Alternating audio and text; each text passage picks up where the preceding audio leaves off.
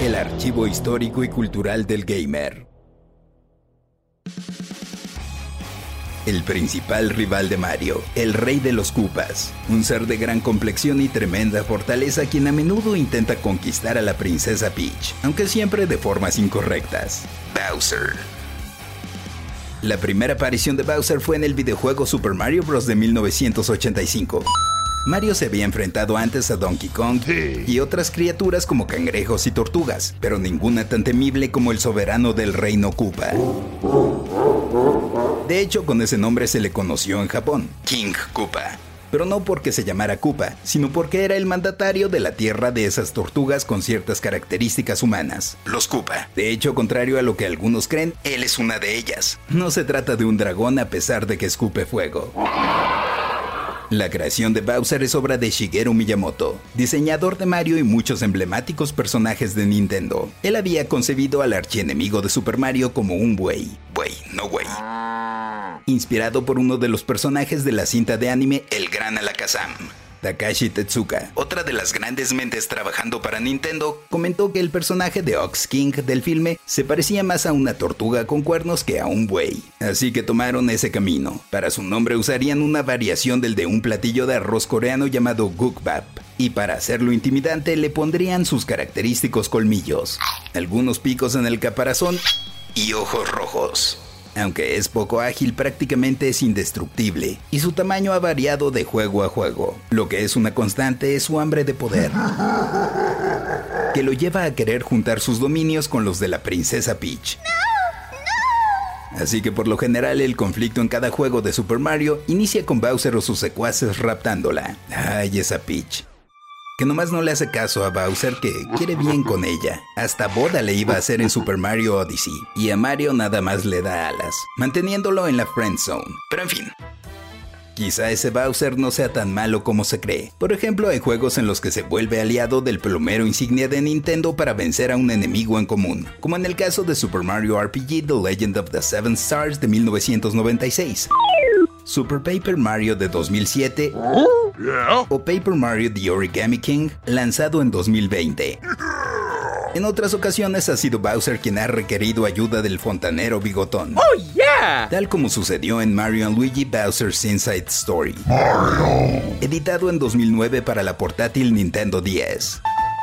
Allí el rey de los Koopas padece una extraña enfermedad que lleva a los hermanos Mario a recorrer su interior. Y luego del desenlace, hasta Peach agradece a Bowser por sus actos con un pastel.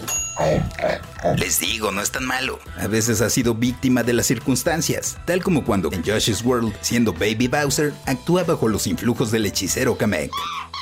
Además, si fuera tan p acá, ¿cómo es que tiene un hijo? Bueno, allí la pregunta que muchos nos hemos hecho es, ¿con quién? Hasta su retoño Bowser Jr. ha querido saber. Por ejemplo, en Super Mario Sunshine especula que podría ser la princesa Peach. Pero pues no, digo. No quiero imaginar esa clase de cosas entre Peach y Bowser. Pero queda claro que el pequeñín no lo es, siendo este uno de los grandes misterios de la serie.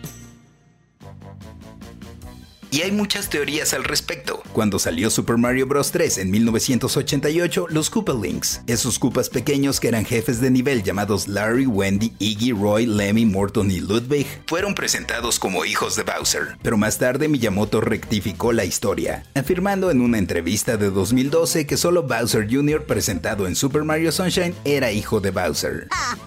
Prácticamente cada juego en el que ha salido Mario desde Super Mario Bros. ha tenido también a Bowser, salvo ciertas excepciones como la serie Mario vs. Donkey Kong, pero ha estado en los Mario Kart, Mario Party, Mario Strikers, Mario Golf, Mario Tennis, los títulos de las Olimpiadas y Super Smash Bros., caracterizándose por ser fuerte y pesado pero muy resistente. Las publicaciones especializadas han considerado a Bowser entre los villanos más importantes de los videojuegos, si no es que el más importante, como lo ha descrito el libro Guinness de Records. El personaje ha aparecido en otros medios, como cómics, las caricaturas ochenteras y noventeras,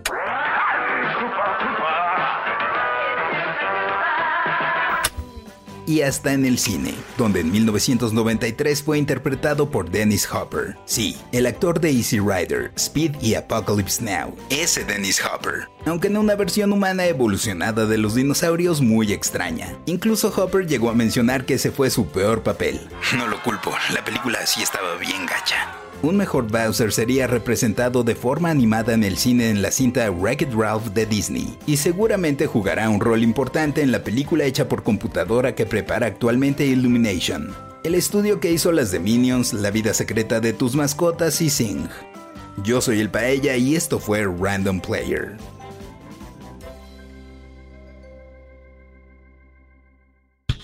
Random Player es un podcast original de Sonoro, disponible en cualquier plataforma donde escuches tus podcasts. Suscríbete en Spotify y comparte este episodio con tus amigos. Yo soy el Paella y esto fue Random Player. Random Player. Sonoro. With the Lucky Land slots, you can get lucky just about anywhere. This is your captain speaking. Uh, we've got clear runway and the weather's fine, but we're just going to circle up here a while and uh, get lucky. No, no, nothing like that. It's just these cash prizes add up quick. So I suggest you sit back, keep your tray table upright, and start getting lucky. Play for free at LuckyLandSlots.com. Are you feeling lucky? No purchase necessary. Void where prohibited by law. 18 plus terms and conditions apply. See website for details.